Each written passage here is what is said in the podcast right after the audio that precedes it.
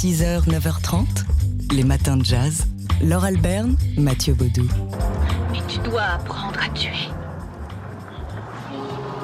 Je ne veux pas tuer. Tu préfères mourir?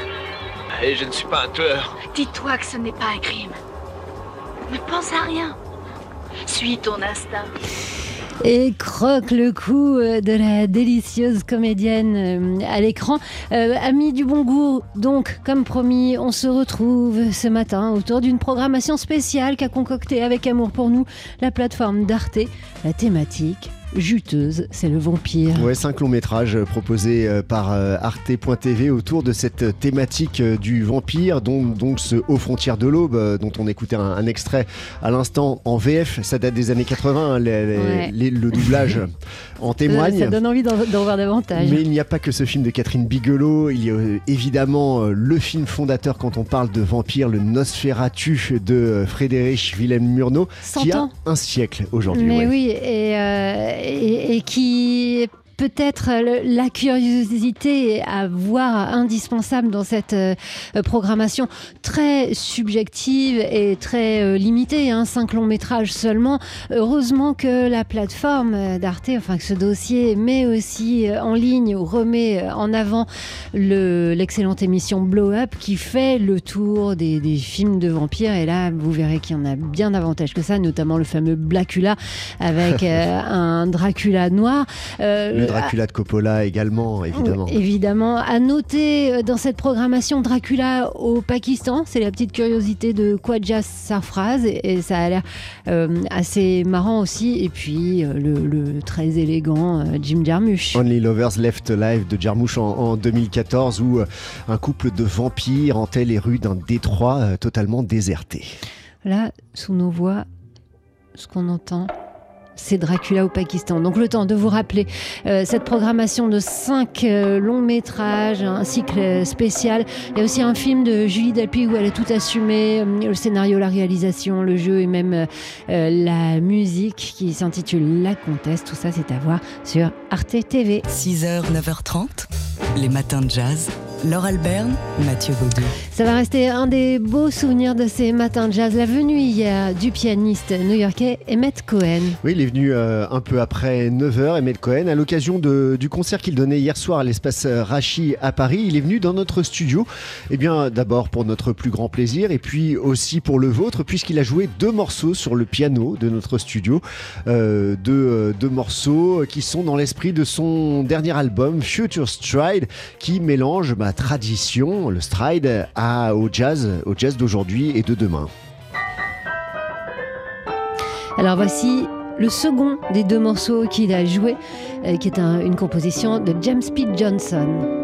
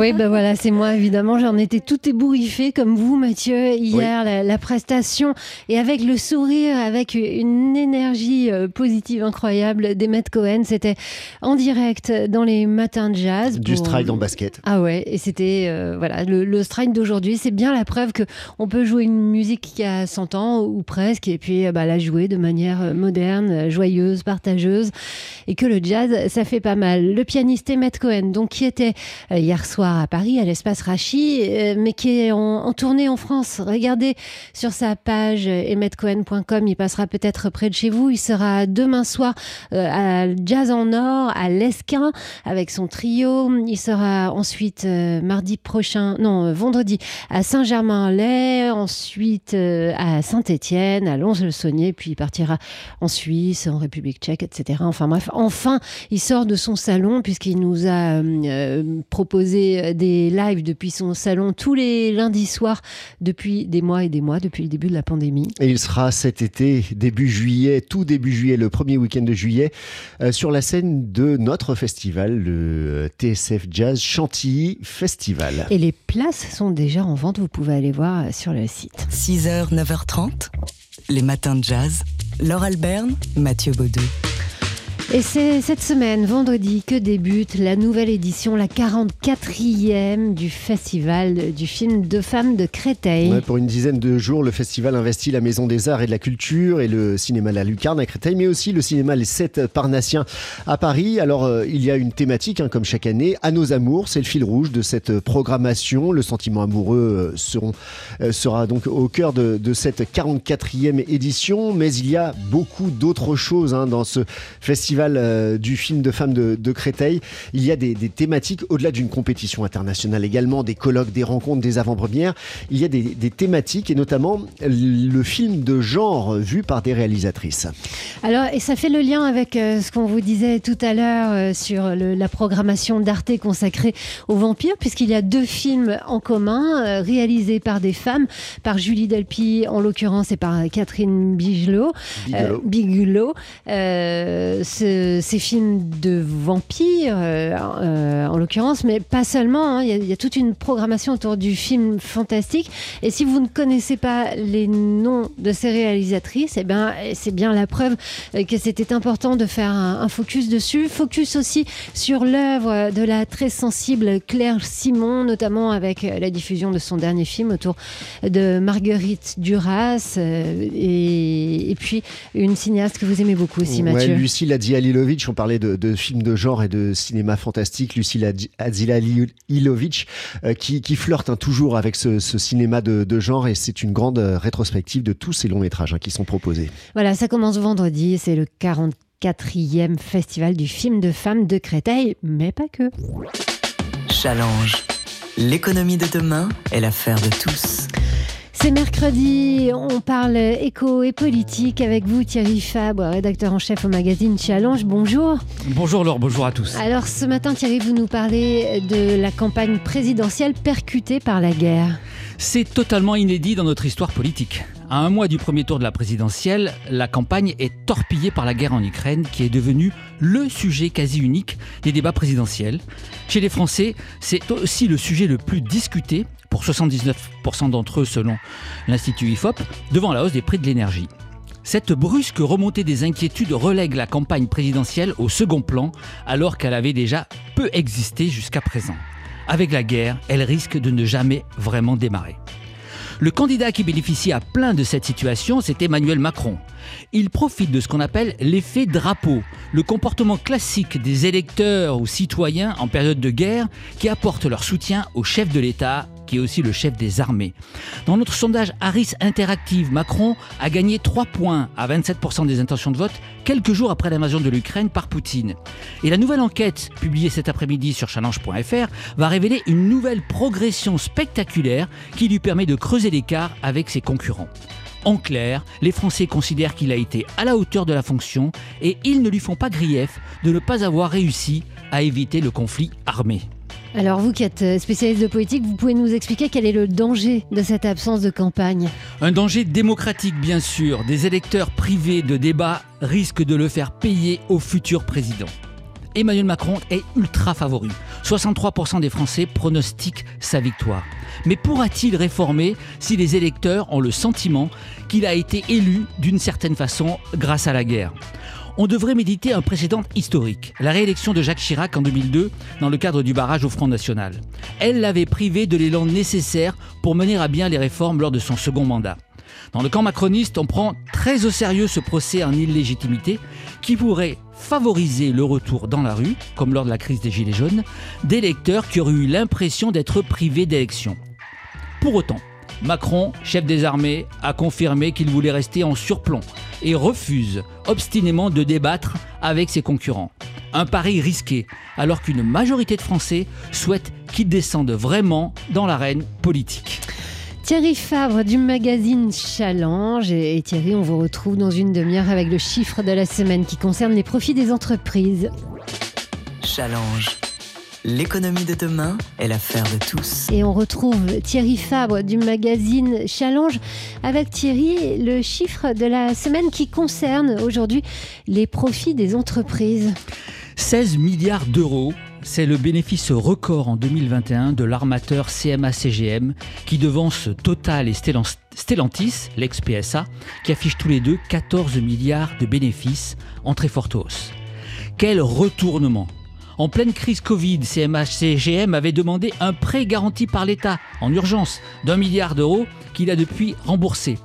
Mais le rebond de l'activité a profité à ces groupes qui se préparent toutefois aux répercussions de la guerre en Ukraine. Le Fonds monétaire international a déjà averti qu'un impact négatif majeur sur la croissance mondiale aurait lieu et la France pourrait perdre un point de croissance à cause de ce conflit.